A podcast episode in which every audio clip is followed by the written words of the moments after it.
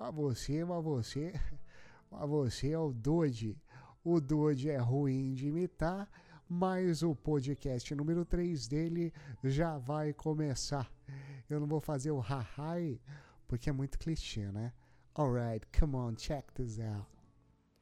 Olá, eu sou Ângela Pinheiro, coordenadora da Pastoral da Pessoa com Deficiência GAP, aqui na cidade de Taboão da Serra, São Paulo. Participo também dos encontros do Espaço da Cidadania, movimento que luta pela inclusão da pessoa com deficiência no mercado de trabalho, liderado por um sindicalista do Sindicato dos Metalúrgicos de Osasco, em cumprimento à lei de cota. Por conta desses trabalhos, eu conheci o Douglas, o Dodi, e desde então fiquei, virei fã do seu trabalho e por conta disso fui convidada para estar aqui hoje participando do seu terceiro podcast. Estou muito lisonjeada pelo convite e feliz de estar aqui compartilhando com você deste momento.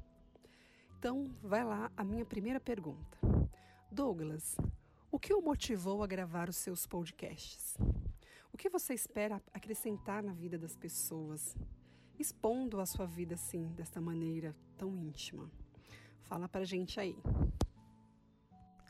Olá, Ângela, muito obrigado por participar do terceiro podcast, fazendo perguntas assim como a Regina fez e fará também nesse. É, Para falar a verdade, eu acredito que eu não estou me expondo tão intimamente assim. Até porque tem muitas coisas que eu já vivi, já presenciei e fazem parte da minha história que eu não vou contar nem para os meus melhores amigos. O que eu trago aqui é uma situação de vida é, onde é um, uma, uma característica marcante de o que as pessoas não querem para elas. E uma das piores coisas que se pode acontecer na vida de uma pessoa aconteceu comigo, que foi de um segundo para o outro perder todos os movimentos dos braços e das pernas, se tornar dependente e não só isso, ter que lutar por sua vida, sobreviver para então voltar a um mundo onde tudo vai ser muito mais complexo, muito mais difícil ao que se diz respeito à comparação com o que era antes. E principalmente trazendo uma reflexão para as pessoas que não têm um acontecimento desse em suas vidas, não na pele, de parar e refletir e no final das contas agradecer, porque a verdadeira riqueza ela está nos braços e nas pernas, ela está na saúde. E eu acredito que as histórias que eu vou contar elas todas estão englobadas dentro desse contexto. Um contexto que serve de exemplo a qualquer momento, para qualquer pessoa que ouvir, para saber como as coisas podem ficar piores de uma hora para outra. Como as coisas podem mudar, como a gente não tem controle dos acontecimentos na nossa própria vida e, e talvez isso traga um respiro é, para você analisar e aproveitar a vida com mais intensidade. O que eu desejo para as pessoas é reflexão, o que eu desejo para as pessoas é buscar maneiras de se valorizar, de perceber o quanto elas são ricas, apenas tendo o pouco que eu acabei de exemplificar, que no final das contas, dentro de uma reflexão positiva, é muito, é demais é uma riqueza assim incalculável. Você ser capaz de mexer os braços, as pernas e fazer atividades sociais humanas com esses braços, com essas pernas, é a maior riqueza que um ser humano pode ter, na minha opinião. Dodi, fala pra gente como é a sua rotina diária, horário que você acorda, de que horas até que horas você trabalha, enfim, o que você faz no seu dia a dia? Você segue alguma rotina? Olha, minha vida, ela sempre teve rotinas em muitas fases diferentes da minha vida antes do, da lesão medular, antes dos 27 anos e no decurso desses 11 anos com lesão medular. Eu lembro que mesmo no começo, é, assim que eu voltei para minha casa, eu fiquei o final de, de, de novembro, de, é, dezembro e logo em janeiro eu comecei a fazer reabilitação na rede Luci Montoro. Então eu acordava muito cedo, lá para as quatro e meia da manhã, uma ambulância vinha pegar a gente bem cedo, eu dava entrada, saía três da tarde lá do Luci Montoro, tendo terapia ocupacional, psicóloga, uh, fisioterapia, fonoaudióloga, assistente social, enfermagem, entre outras outros aprendizados que você acaba adquirindo com o convívio com as pessoas parecidas e com condições é, semelhantes à sua, condições físicas, né? Tetraplegia, conheci paraplégicos, pessoas com outras condições e tudo mais. E a rotina era essa. E quando eu chegava em casa, eu ainda tinha fisioterapia pelo plano de saúde. É, e aí, pouco tempo depois, um ano e meio depois, eu quis voltar ao mercado de trabalho. Eu não consegui na empresa que, que eu atuava, porque eles não, não me proveram um trabalho de home office, dada a minha situação. Então eu prestei uh, os testes numa grande multinacional que eu trabalho até hoje. É a maior do mundo no ramo da informática. Ela tem um, uma característica filosófica de inclusão assim muito madura, muito antiga já. E eu me sinto muito bem, muito valorizado nessa empresa. Então, assim, desde os 15 anos eu trabalho. Eu fiquei assim, desde os 15 anos, acho que três meses no máximo sem trabalho em todo o decorrer da minha carreira profissional. Fiquei, obviamente, afastado por doença depois da lesão medular, mas das nove da manhã até as 18 da noite sempre foi uma rotina de horário de trabalho para mim. E aí, depois desse horário, é que eu tenho contato com os meus amigos, é que eu faço música, eu assisto filmes, eu leio, eu interajo com a minha família, tenho os meus sonhos e tu, tudo que se pode fazer na, digamos assim, na hora vaga, né? E é isso, essa é a minha grande rotina. Hoje em dia eu acordo cedo, das 9 às 18 eu trabalho e aí depois do horário de, tra de trabalho eu faço atividades como esse podcast, que eu faço com muito carinho, muito amor, mas obviamente fora do meu horário de trabalho. No podcast anterior, você afirma que Deus é quem castiga e que não acredita no bem e no mal. Você segue alguma religião ou já seguiu? Para quem segue alguma religião, sabe que a Bíblia nos conta a história do anjo que virou o diabo, ou seja, que existe sim o bem e o mal. Eu, por exemplo, eu não acredito que Deus nos castigue, e sim que vivemos um livre-arbítrio e que somos consequências dos nossos atos e escolhas. O que você pode nos dizer sobre isso? É muito perigoso em muitos lugares do mundo e é muito polêmico falar sobre religião. É, do mesmo jeito que fala, religião não se discute, assim como futebol, assim como política. É, é bem difícil e isso eu acredito que engloba a sua primeira pergunta, de se expor intimamente. É, bom, eu, eu tenho uma opinião particular sobre Deus que ela é muito parecida com todas as religiões. Eu acredito muito que Deus, e é o mesmo para todo mundo, ele seja o criador de tudo e assim, eu sou muito agradecido a ter a oportunidade de estar tá vivenciando todas as criações dele aqui nesse mundo, no universo, é, onde eu posso encontrar coisas maravilhosas, criações maravilhosas, a natureza, o ser humano, é, o ambiente. E isso também engloba a minha constante uh, transformação. Eu sou uma metamorfose ambulante em questões de pensar sobre Deus e diabo também. Eu acredito muito, eu, que, eu tenho uma opinião de que as religiões elas são meio que os, os contos de fadas dos adultos, sabe? É, e o diabo é meio que um Papai Noel dos adultos, sabe? Eu, eu posso estar tá simplesmente até ofendendo um monte de pessoas ao falar isso, mas eu, eu acredito que quando você parte do princípio de que Deus é a perfeição, Deus não tem inimigos. Deus não tem ah, um, um oponente. Deus faz o papel do bem e do mal o tempo inteiro, até porque Ele criou o bem e o mal. Deus tem todo o conhecimento do bem e do mal. Então, muitas vezes o ser humano gosta de simplificar, e muitas vezes eu vejo que esse simplificar envolve criar um outro personagem, um personagem de punição, um personagem é, do mal, um, um, personagem que tá o tempo inteiro, é, sabe, fazendo mal para o ser humano, tentando. Eu não acredito, nunca acreditei no diabo, não tenho o menor medo do diabo. E na minha, na minha opinião, assim como as pessoas têm fé, eu tenho fé absoluta de que Deus faz o papel do diabo.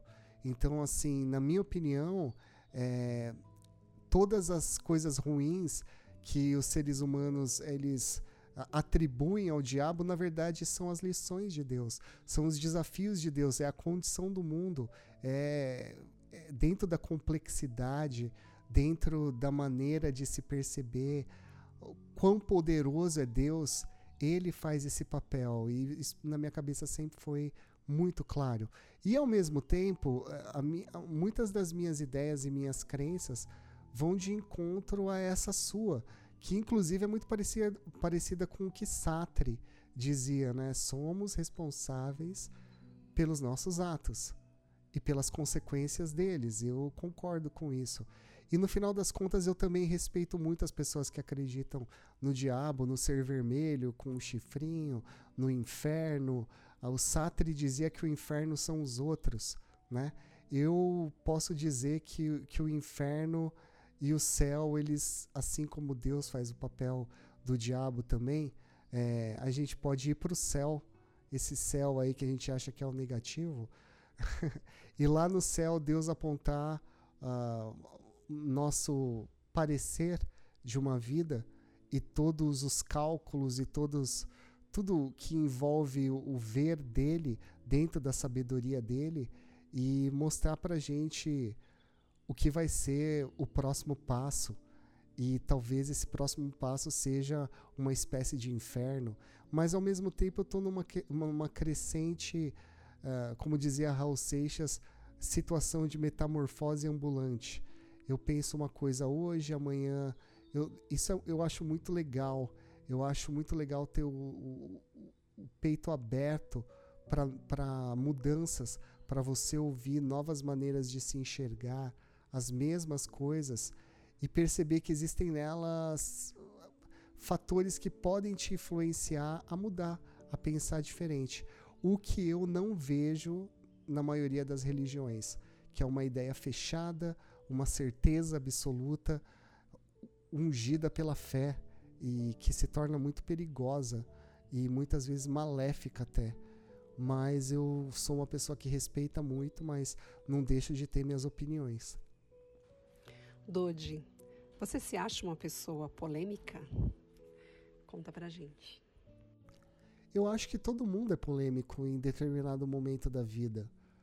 Porque quando você fala sobre qualquer coisa que vai de encontro com a opinião de outra pessoa, ou em qualquer situação social, aquilo é polêmico para outra pessoa. Então, mesmo que você ache que não é polêmico, em algum momento expressando, sendo uma pessoa que não tem medo de expressar suas, suas opiniões, você vai ser polêmico para alguém, com certeza. E nada é unânime, nada, absolutamente nada é unânime nesse mundo e em contextos sociais. Portanto, não se deve ter vergonha de ser polêmico expressando sua opinião, até porque a polêmica causa é, discussões, causa novos estudos, causa a oportunidade do outro falar e expor a opinião dele também, e nisso você ouvir, refletir, mudar ou não mudar, defender ou se posicionar diante de algo que você concorda ou não concorda, sabe? Eu acredito que todo mundo é polêmico em algum momento da vida. Você tem muita sabedoria e aceitação ao falar da sua condição atual. Foi sempre assim? Ou você tem algum apoio profissional para conseguir chegar nesse equilíbrio que você demonstra nos seus podcasts anteriores? Você faz ou já fez terapia?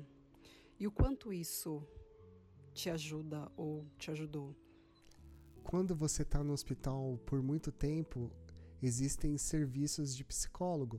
Só que eles perguntam se você quer ou não conversar com um psicólogo. A psicóloga que vinha conversar comigo, ela me pegou numa fase onde eu não tinha voz. Eu tinha um cuff é, na minha garganta e eu não tinha a menor vontade de passar pela situação que eu estava passando todos os dias. De que eu tinha a consciência de que ela estava fazendo o trabalho dela, então ela não não estava ali porque ela gostava de mim, queria me ajudar, ou nem porque eu estava pagando ela, mas simplesmente por fazer parte das horas de trabalho dela e ela tinha que ler meus lábios e ela tinha muita dificuldade.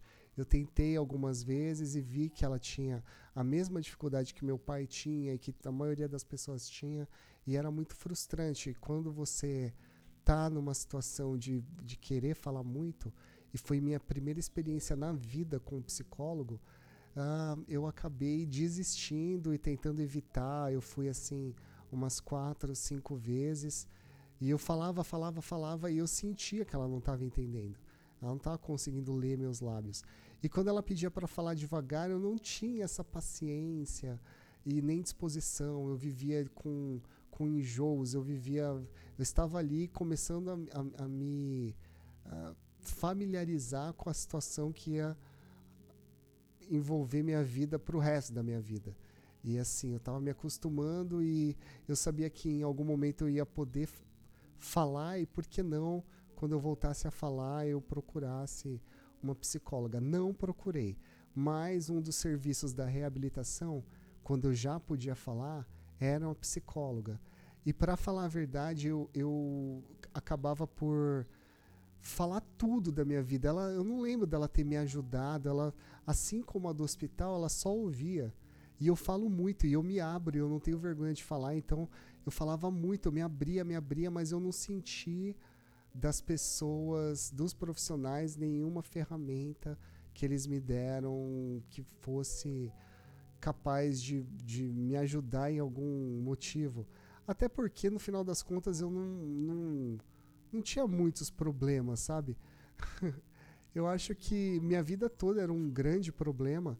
Tudo que eu estava falando para elas era uma maneira muito positiva, inclusive, de lidar com aquele começo de nova vida eu estava vendo muitos amigos, eu estava começando a mexer novamente no computador, eu estava namorando uma pessoa nova dentro de um novo relacionamento. Eu tinha muito tempo que eu não tinha para assistir televisão, para não trabalhar. Então, assim, sinceramente, eu acho que quando eu voltei do hospital, um, os meus primeiros momentos de tetraplegia, eles foram sim muito positivos em muitas situações. Eu tinha muito tempo para fazer música, para fazer muitas coisas que eu nunca tinha tempo. A vida adulta tinha me privado de muitas coisas. Eu aproveitava assim a vida, mas com um tempo assim contado, sabe? Final de semana, depois do horário, lembrando que eu tinha que acordar cedo no outro dia. Eu me perdi numa rotina que durou do dia 6 de novembro até agosto de 2011. 6 de novembro de 2009 até agosto de 2011, quando efetivamente eu voltei ao mercado de trabalho. Então, assim, eu, eu, sinceramente acho que foi até um momento legal da minha vida, assim. Eu, obviamente, tinha muitos problemas que eu falava para ela, que era questão de frustrações pelo frio, pela maneira de, de lidar com higienização, com dores, com sabe, eu, não, eu não, não era uma pessoa com muitas inseguranças em relação ao futuro, porque eu sempre vivi intensamente, não foi diferente depois da lesão medular. Mas uh, eu gostava muito de contar a, os meus feitos, as, as coisas que eu tinha planejado fazer, que eu havia feito, todas as vezes que eu me encontrava com a psicóloga, e infelizmente era uma vez por semana. E o que mais me movia, agora sendo muito sincero, é, assim como a psicóloga anterior do hospital, essa também era uma, uma mulher muito bonita. E isso acho que era o fator principal que me fazia querer falar. Eu queria estar naquele momento. Uh, muito mais do que o retorno que as duas me deram, a minha vontade de estar ali e contar sobre minha vida, me, me abrir sobre tudo e sobre uh, a minha nova situação, por assim dizer, era muito focado na admiração que eu tinha pela beleza exterior que elas tinham. E, obviamente, também eram pessoas muito educadas, mas que na maior parte da, das sessões ficavam apenas ouvindo. Eu acredito muito que as próprias pessoas que convivem na sua vida fazem o papel de um psicólogo.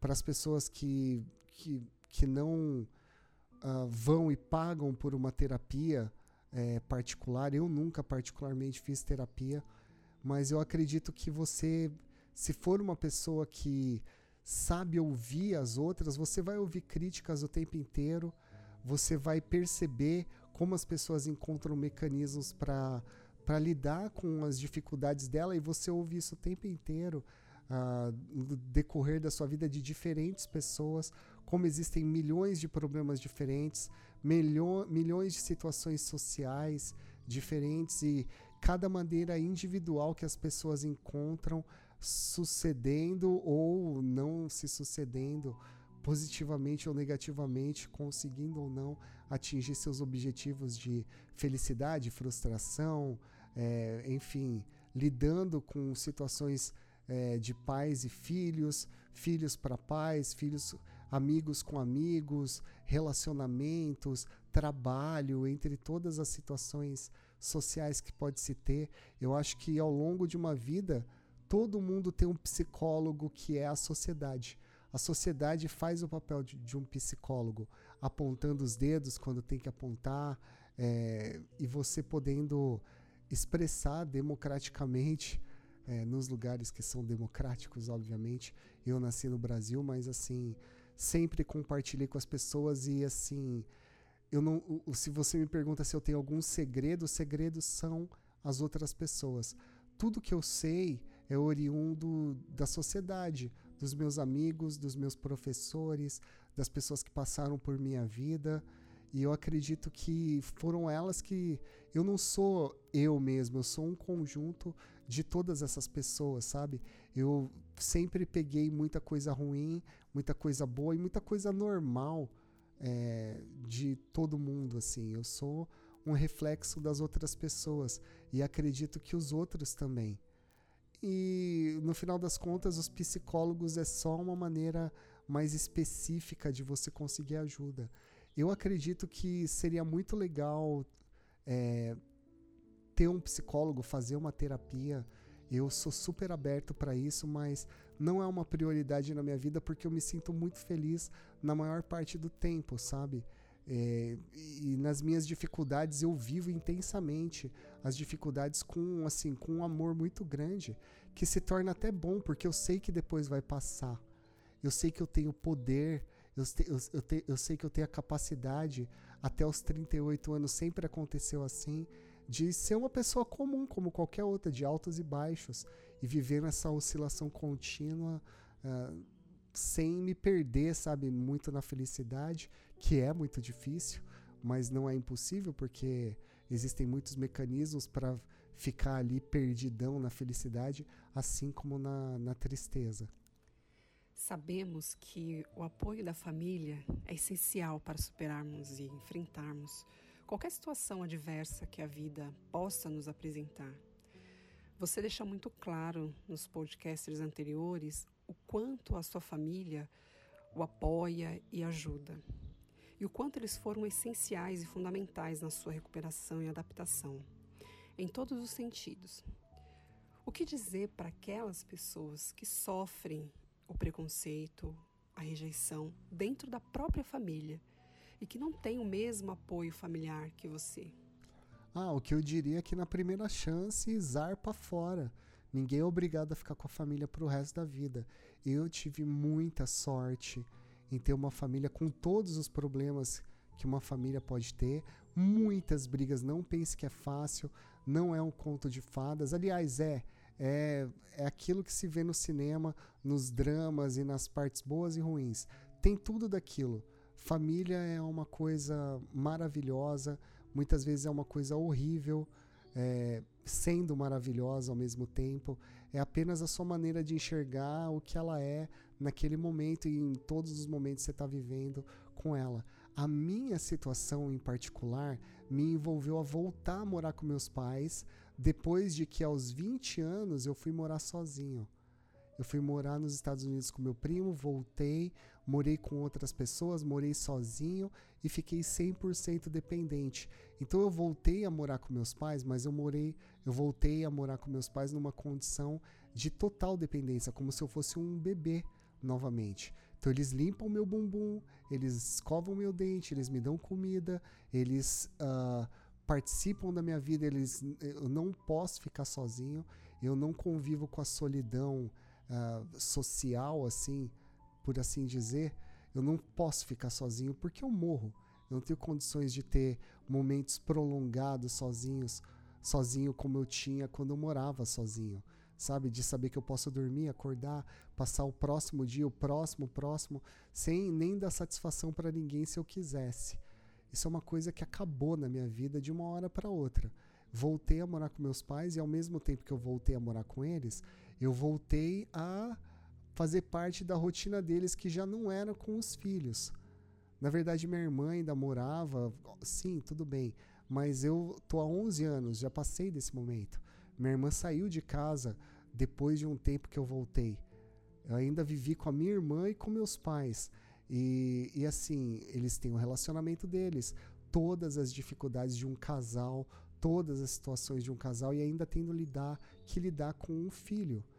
Então, assim, é, o meu agradecimento pelos meus pais, ele é gigantesco, ele é muito...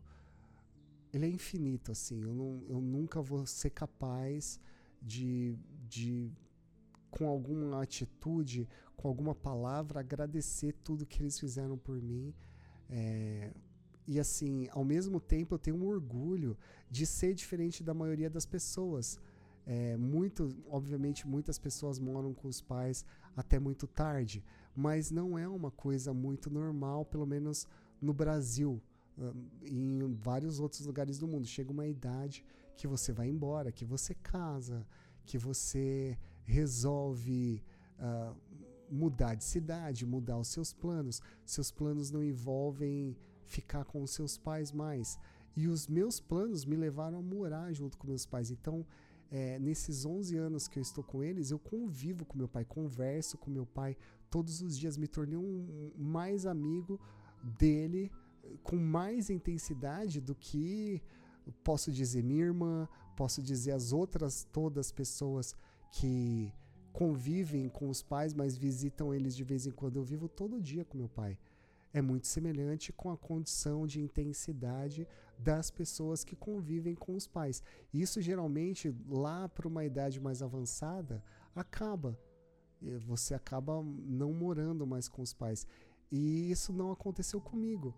Eu convivo com meus pais, então assim, eu acordo todos os dias, eu vivo momentos intensos com eles, eles cuidam de mim, é maravilhoso, eu agradeço por isso.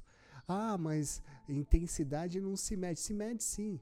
Eu tenho muito mais horas, é como se fosse um piloto de avião que tem muito mais horas voando do que um que vai lá e voa, mas de vez em quando. Qual é o mais confiável a dizer eu tenho mais prática? É o que tem mais horas e incontestavelmente eu tenho mais do que a minha irmã, por exemplo. Convivo com os meus pais muito mais que a minha irmã. O amor dela é maior, meus, meus pais amam mais ela do que eu. Não, eu só estou dizendo que a minha vida seguiu um, um rumo diferente. A minha irmã não vai morar mais com os meus pais. Eu tenho certeza. Eu também, se eu pudesse, eu não moraria com os meus pais. Mas a situação natural da minha vida me levou a morar com eles. E eu aprendi a me acostumar com essa vida. É a melhor vida? Não, mas ela é maravilhosa. Eu amo meus pais, são as pessoas que eu mais amo nessa vida. Tem os problemas? Tem. Todos os problemas você pode imaginar. Mas eu, eu acredito que, que não é todo mundo que tem paz. Então, voltando à sua pergunta, não são todas as famílias que têm uma estrutura parecida com a minha, não são todas as pessoas que podem confiar com, com, no pai e na mãe. Tem filho que mata a mãe, tem mãe que mata o filho, tem pai que mata os dois, tem mãe que mata os dois, tem filhos e pais que se odeiam, tem todas as situações que você puder imaginar. E para isso existe a sociedade. Não necessariamente as suas bases filosóficas de aprendizado de bondade, de maldade, de crescimento social, espiritual, vem da família. E mesmo quando você tem uma família estruturada, não vem só da família, vem de muitos outros lugares. Como eu estava respondendo para você, somos um reflexo da sociedade e das pessoas que, que estão no, à nossa volta, as pessoas que fizeram história e criaram mecanismos de pensamentos, mecanismos de aprendizado e conhecimento geral sobre tudo e todos. Então, nunca, nunca se pode dizer que, mesmo ah, não tendo a sorte de ter uma família te ajudando, você vai estar tá perdido no mundo. Isso é uma grande ilusão, na minha opinião. Douglas, você declarou anteriormente que já utilizou drogas inclusive que tinha utilizado no dia do seu acidente. Hoje, diante da sua condição e também maturidade, conhecimento, enfim, o que você diria para os jovens que estão entregues ao mundo das drogas? Olha, o que eu diria é depende da droga. Existem drogas que elas acabam totalmente com a sua vida, te causam uma dependência muito forte e existem todas as outras drogas que a sociedade consome o tempo inteiro. Aliás, as legais, as, as ilegais, as naturais, as sintéticas. Eu acredito que todo mundo está envolvido com drogas o tempo inteiro. Você tem as suas drogas, os medicamentos da, da drogaria. Ah, mas é tudo legal. Sim, mas são drogas. O ser humano não vive sem drogas.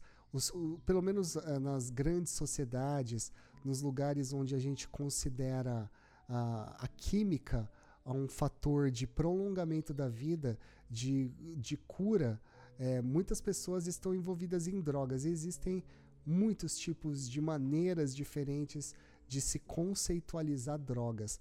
É, e isso envolve os vícios. Vícios em atitudes, vícios em tratar pessoas, vícios de pensamento, vícios mecânicos de ações sociais, como uh, todos os positivos e negativos.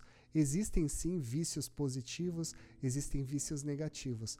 Eu acredito que você esteja falando das drogas que deixam a pessoa à margem da sociedade, uh, entrando muitas vezes para a criminalidade, é, entrando em conflito com a família, é, perdendo oportunidades oriundas do que as pessoas acreditam ser a vida correta, mas cada pessoa segue uma vida, cada pessoa tem um propósito, cada pessoa tem um caminho, uma história. E eu acredito que só quando ela quiser, ela vai sair dessa situação. Aquele lance de falar, não, ela precisa de ajuda, precisa. Sim, chega um momento onde você percebe que você está tão no fim do poço, um poço que você mesmo cavou, ou você caiu, através das drogas que só vem de você a, aquele lance de levantar o bumbum e começar a lutar por você mesmo. Porque as drogas, elas não têm pensamento, elas simplesmente existem. Elas são consumidas, elas não vão pensar por você. Elas vão estar tá lá, mesmo se você resolver e conseguir ficar muito tempo sem elas.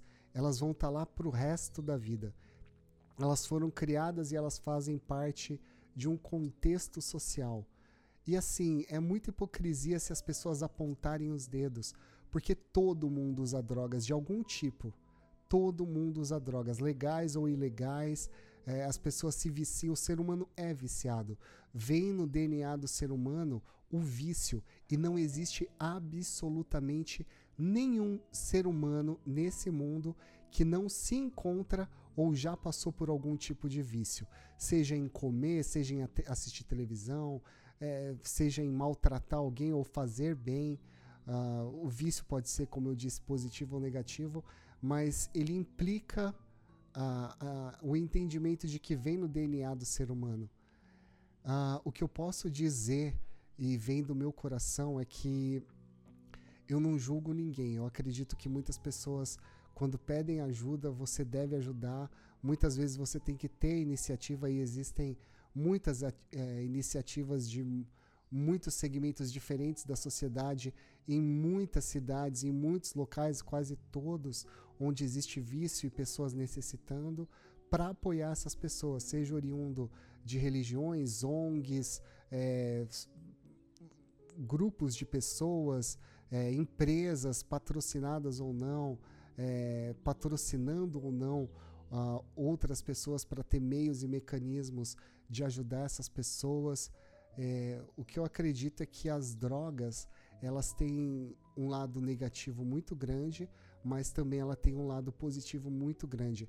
Então a primeira coisa que se deve ter é respeito por qualquer pessoa que, que tome a iniciativa de usar ou não drogas. As que usam e as que não usam precisam ser respeitadas.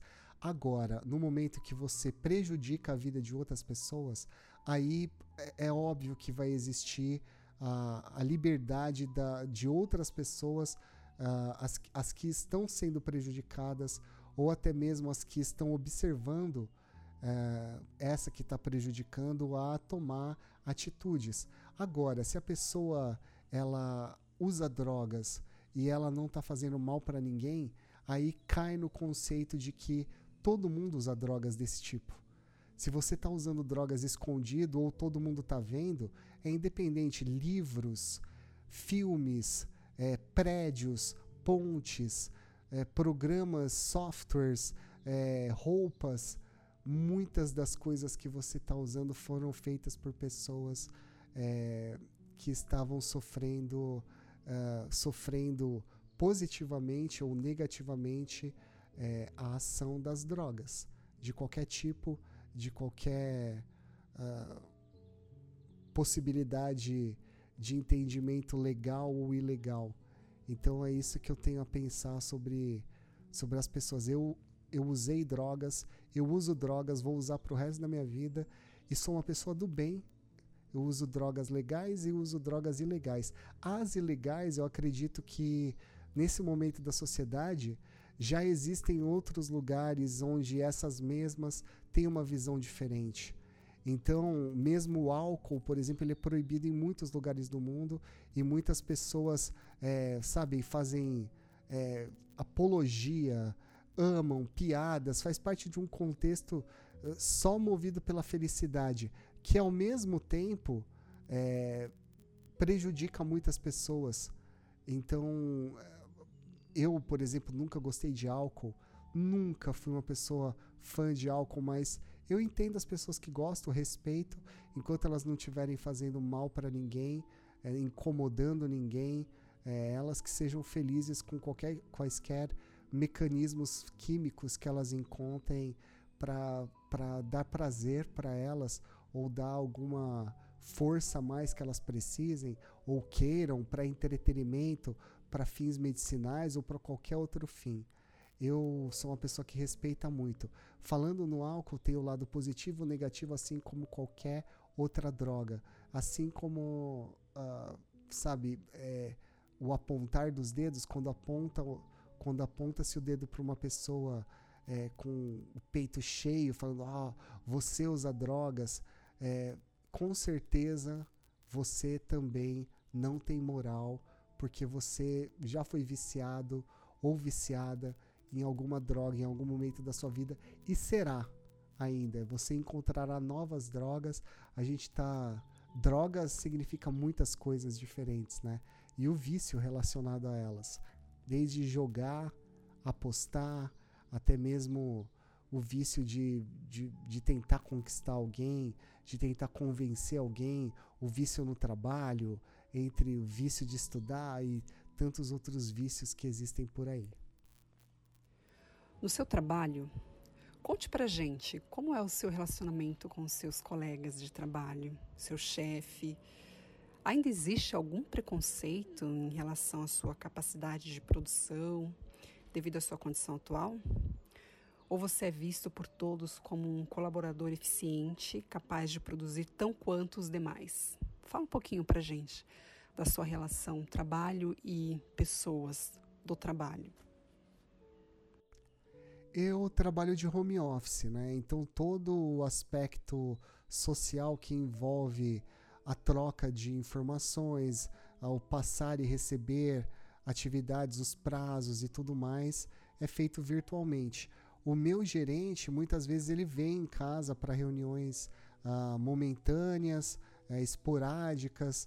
Eh, ele, ele fez questão de fazer isso até para conhecer a minha situação e aí se dá o fato de eu ter muito orgulho da minha empresa ser uma empresa que envolve a, a acessibilidade e a inclusão, o respeito à pessoa com deficiência de uma maneira muito bonita, muito antiga e muito madura. Uh, mas eu não sou tratado de uma maneira uh, diferente por ser tetraplégico.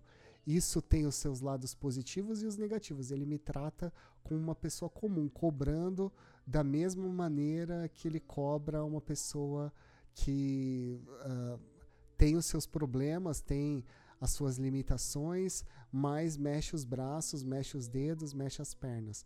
Eu sou cobrado da mesma maneira, não tem diferença alguma. Isso tem seus lados positivos e tem os lados negativos. Eu não sou igual aos outros e muitas vezes é, as avaliações elas são muito parecidas uns com os outros sem contar uh, detalhes oriundos da, da condição física da pessoa que muitas vezes é, decai para a condição psicológica. Então eu, eu, não sei se eu tenho muito mais problemas do que as, as outras pessoas. Eu só sei que assim como tudo tem seu lado positivo e negativo, eu sou tratado como uma pessoa normal. E principalmente por ser uma convivência virtual, nunca houve preconceito uh, em relação à minha pessoa, é, nunca houve é, desrespeito. Muito pelo contrário, existe muito respeito na minha área e elogios vêm assim como críticas também. Normalmente eu sou criticado, normalmente eu sou elogiado em decorrência da minha capacidade de realizar as coisas dentro de um parâmetro onde todo mundo ali é capaz de fazer pelos conhecimentos na qual você foi elegido para ser contratado e trabalhar naquela empresa. Eu gosto muito de trabalhar onde eu tô e eu pretendo trabalhar para o resto da minha vida, se eu conseguir uh, me firmar nessa empresa e já estou nela desde 2005 indiretamente como terceirizado, desde 2011 como, é, como registrado por eles e pretendo ficar muito tempo assim. Gosto muito de trabalhar nessa empresa, é uma empresa que me respeita muito e é a minha área, né? Infelizmente não é a área da música. Se fosse a área da música seria melhor, mas é a área que eu estudei minha vida inteira, que é a informática, a lógica de programação, a análise de sistemas, a engenharia de software, processamento de dados, enfim, eu gosto muito de trabalhar nessa área e, é, obviamente, tenho meus, minhas limitações, tenho minhas qualidades e, e nesse jogo aí eu estou até hoje atuando na minha área. Você falou que está namorando. É, infelizmente, os relacionamentos amorosos para as pessoas com limitações físicas ainda são tratados como um tabu por muitos. E este assunto geralmente desperta curiosidade. Você nos contou que teve um relacionamento longo. Como se conheceram? É, e como eram os dias em que estavam juntos? Vocês saíam? O que gostavam de fazer juntos? Fala um pouquinho para a gente aí, quebra esse tabu para muitas pessoas. Realmente é um tabu, assim como toda condição que envolve a tetraplegia, ela vem junto com um monte de perguntas que as pessoas querem fazer e é maravilhoso a gente explicar. Eu lembro, eu lembro que num dia numa numa reunião que eu tinha com os amigos, era um churrasco. Um colega que não me conhecia, mas ele viu que eu era meio aberto a, a não julgar nenhum tipo de pergunta, falou assim: escuta, e se você quiser fazer cocô agora, o que, que você faz? Ele viu que eu não me mexia e ele teve essa curiosidade. Não tem nenhum tipo de pergunta, e acredito que isso aconteça muito com a maioria dos tetraplégicos e deficientes que se, se, se deixam viver socialmente, virão muitas perguntas e não tem nenhuma que ainda não, não me fizeram. Então, essa pergunta que você está me fazendo, um monte de pessoas já fizeram. Bom, é, eu nunca passei dos três anos de namoro, é uma particularidade minha. Quando, quando eu estava no, no hospital e voltei, eu já tinha terminado um relacionamento, ele tinha se acabado, e eu voltei dia 6 de novembro para minha casa e uma garota que eu já ficava no passado, quando ainda andava, ela começou a me visitar e eu comecei a namorar ela. Namorei sete meses. Houve milhões de descobertas e milhões de situações entre eu e ela. É, naquele começo, foi a primeira pessoa que eu namorei tetraplégico. Antes da Copa do Mundo de 2010, nós terminamos esse relacionamento e um mês e meio depois eu comecei a namorar uma outra garota que durou três anos. É, depois dessa garota, que eu também tive muitas descobertas, muitas situações de relacionamento, é, muito parecido com qualquer outro casal de brigas, de alegrias, tristezas, é, aprendizado, entre tudo mais. É, não muito na parte sexual, até aí, nesses dois relacionamentos, eu não tive muita experiência sexual. A minha sexualidade eu estava descobrindo ainda.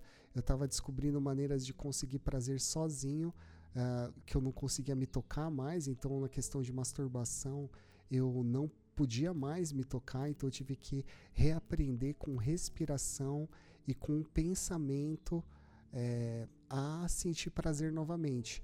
Eu estava nesse processo e eu estava muito focado nesse processo, muito focado. Então eu até mesmo sentia a falta de necessidade de procurar é, me conhecer mais com outra pessoa. Eu acreditava que eu tinha que me descobrir primeiro, é, chegar a um orgasmo sozinho para então tentar alguma coisa com outra pessoa. E foi exatamente o percurso natural que aconteceu quando eu comecei a conseguir uh, orgasmos, muito prazer, um prazer muitas vezes maior e que hoje é muito maior do que até os 27 anos, com toda a sensibilidade oriunda de não ter uma lesão medular, quando eu comecei a conhecer o meu corpo direito, e ainda é uma coisa que está sendo descoberta, eu não descobri tudo ainda, assim como se eu não tivesse tido a lesão medular, a minha sexualidade ela iria estar eh, em constante aprendizado, aí eu senti que era o momento de tentar com uma outra pessoa. E aí uh, terminou esse namoro de dois anos, em 2014, eu comecei mesmo em 2014, acho que uns quatro, cinco meses depois, a namorar uma outra pessoa que também durou três anos. Com essa pessoa eu fui morar junto um período e foi um aprendizado diferente de todos que eu tive a minha vida inteira. Cada um, cada relacionamento é diferente. Com essa pessoa eu descobri muitas coisas, até do lado sexual. É, e foi fantástico morar com ela, porque eu aprendi muito entre tropeços, acertos, erros, a não errar mais da maneira como eu errei ela, com, que eu errei com ela depois do fim desse relacionamento que também durou três anos ah, com a próxima pessoa que iria vir na minha vida. Pois bem, um namoro de sete meses, um de três, outro de três, e aí eu entrei novamente num relacionamento que durou três anos. Obviamente, nesses períodos eu conheci o Tinder, entre outros aplicativos, saí, conheci pessoas na internet e tive relacionamentos de dois meses, um mês, cinco meses, mas eu considero mais quando passa de sete meses, assim. É, então eu tô me focando nesses relacionamentos. E essa última pessoa, ela foi uma pessoa que eu consegui corrigir muitos dos erros que eu tive. A gente sempre está corrigindo os erros dos relacionamentos anteriores com a próxima pessoa, né? Eu acredito que foi muito válido, muitas coisas que eu aprendi é, nesses relacionamentos eu coloquei na prática, mas obviamente não deu certo, porque eu terminei, ela terminou também, nós terminamos juntos por vários motivos e o relacionamento era muito bom. Eu aprendi muitas coisas com ela. É, assim, é, dentro da parte íntima, obviamente é, tem todas as particularidades e descobertas que qualquer casal vai ter com qualquer outra pessoa com ou sem deficiência. Então a questão do diálogo, a questão do respeito, cumplicidade, fidelidade, de você expor suas vontades, seus desejos, uh, sair, viajar, passear, ser cuidado, cuidar. É tudo igual, não muda, não, sabe? É, é uma situação muito parecida. A única diferença é que eu não me mexo, então eu precisava muito mais dela é, em questão de cuidados, movimentação, mas em todas as outras questões é muito parecida com qualquer relacionamento. É, eu, eu estou solteiro desde novembro eu encontrei uma pessoa muito especial é, em mecanismos de redes sociais, né? E eu acredito que eu só não estou fisicamente com essa pessoa por causa da pandemia, mas eu acredito que quando terminar essa pandemia, é, eu vou ter a oportunidade de conhecer essa pessoa é, ao vivo, em a cores, né? Por enquanto é só um relacionamento virtual mas cheio de, de sentimentos verdadeiros que, hum, sabe, é, acontece com qualquer outra pessoa, sabe? Eu tô vivendo um momento muito legal de descoberta de mim mesmo, é, tô vivendo um momento muito legal com essa pessoa é, e acredito que vai dar certo com ela. Assim como eu acreditei com as outras pessoas também, eu não tenho problema de começar um relacionamento, desistir, é, terminar. É, às vezes a outra pessoa não quer mais. Não tenho problema nenhum, porque existem muitas pessoas no mundo e quando você vive um momento, independe o tanto que você ficou com a, com a, pessoa. O que vale é a intensidade das relações, sabe? O tanto que te fez feliz, que te fez crescer, te fez amadurecer, o tanto que aquela pessoa vai ou não se tornar importante para o seu futuro, o, a história que ela marcou no seu passado, enfim. E, por fim, você é um cantor e compositor incrível. Sou sua fã e você sabe disso. Suas canções são lindas e inspiradoras. Conta pra gente quais foram as maiores dificuldades que você encontrou para gravar suas músicas e como conseguiu superá-las. Aproveito para me despedir e agradecer muito a você o convite. Fiquei muito feliz de poder compartilhar com você neste momento Agradeço muito, muito obrigada. Que você continue sendo essa pessoa iluminada, que inspira muitas pessoas com a sua coragem, determinação e luta. Um beijo, meu amigo, e até a próxima, se Deus quiser. Olha, a maior dificuldade é o fôlego. Não tem como dizer algo que não seja em primeiro lugar do que o fôlego o pulmão do tetraplégico fica muito mais fraco. A gente tem uma falta de ar muito maior. Antes eu sempre gostei de cantar, sempre foi muito fácil cantar. Eu sempre fui uma pessoa que estudou música, fiz aula de canto. Então eu tive que refazer aulas de canto ao longo desses 11 anos, estudar bastante, é, desde um CD de um amigo meu em inglês de aulas vocais até professoras é, particulares de voz.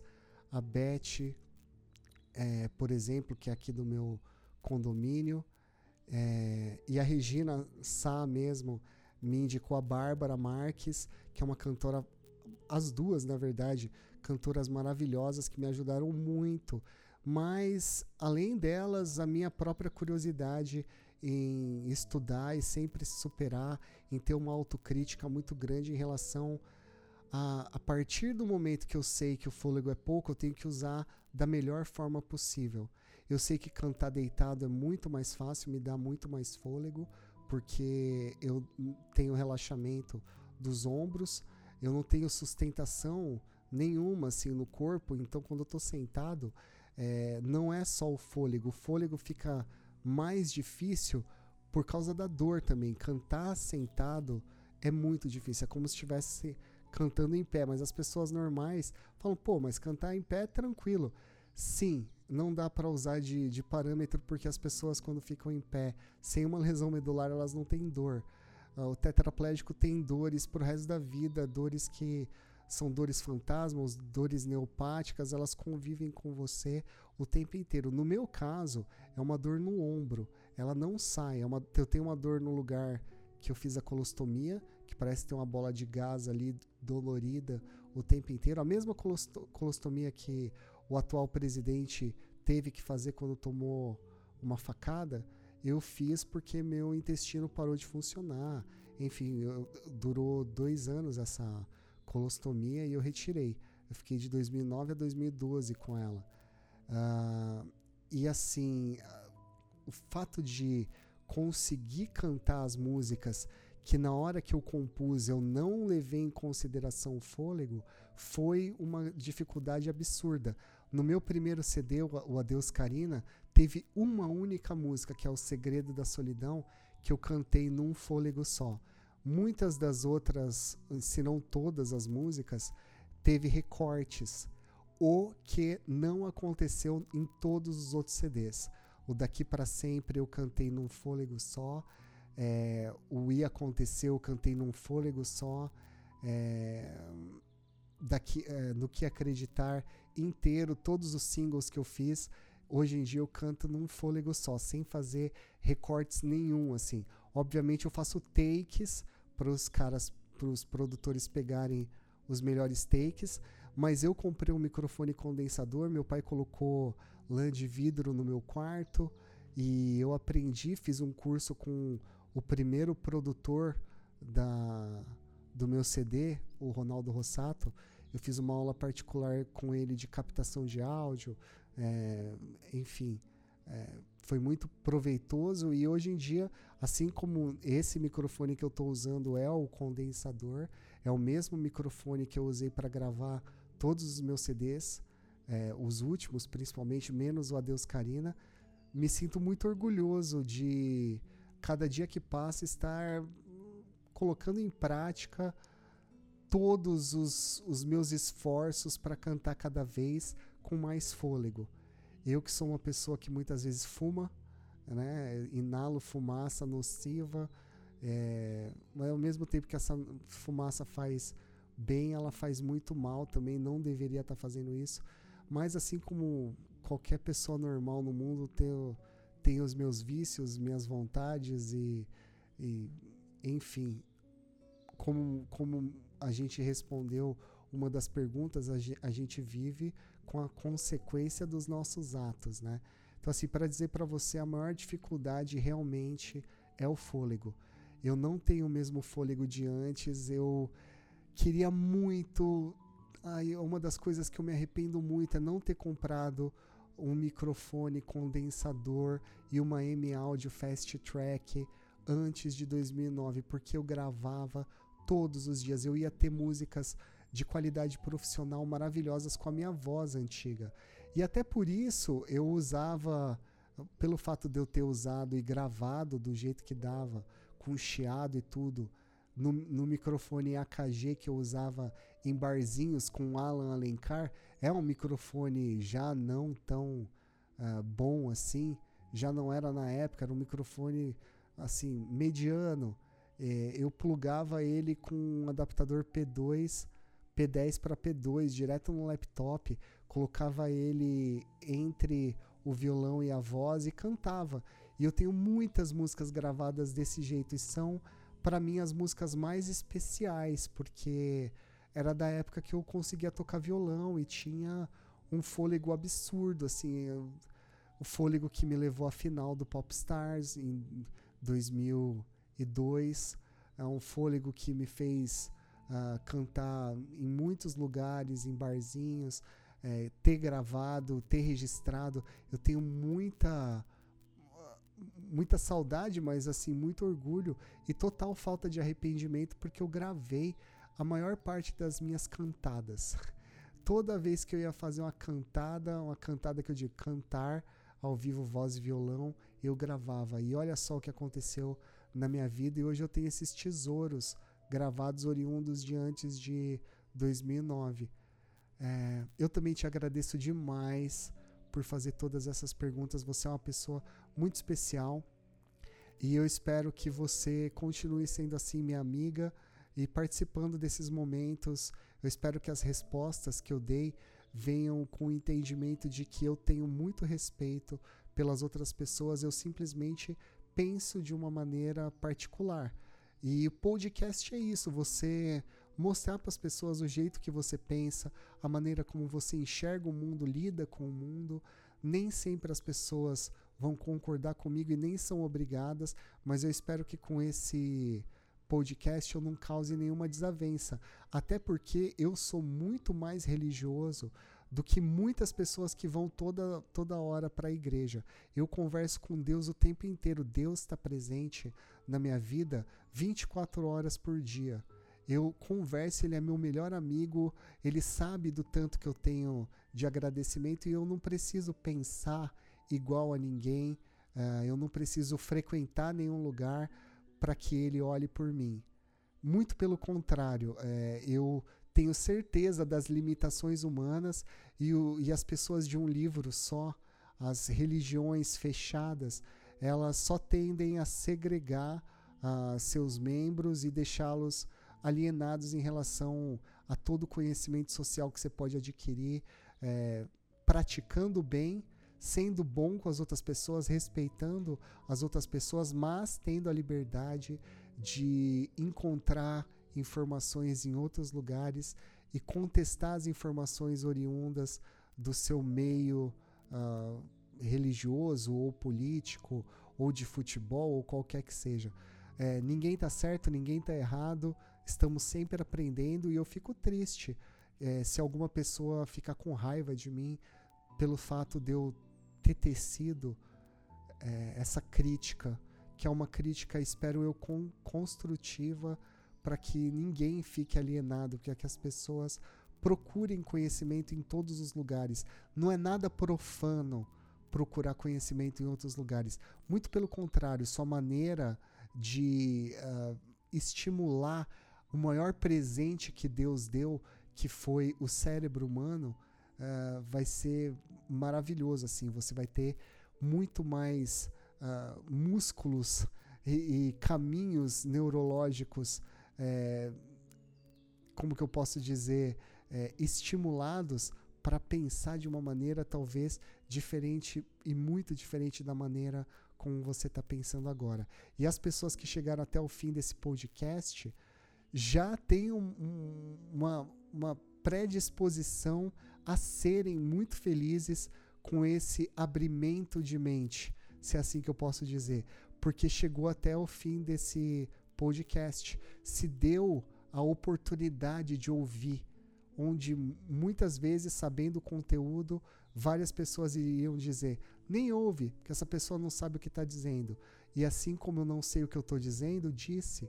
Assim como essa pessoa te disse, te privou, dizendo. Obrigado, um beijo para todo mundo.